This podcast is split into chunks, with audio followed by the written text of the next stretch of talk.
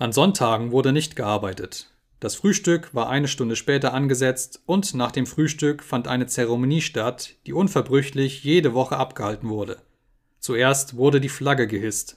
Schneeball hatte in der Geschirrkammer ein altes grünes Tischtuch von Mrs. Jones gefunden und malte mit weißer Farbe einen Huf und ein Horn darauf.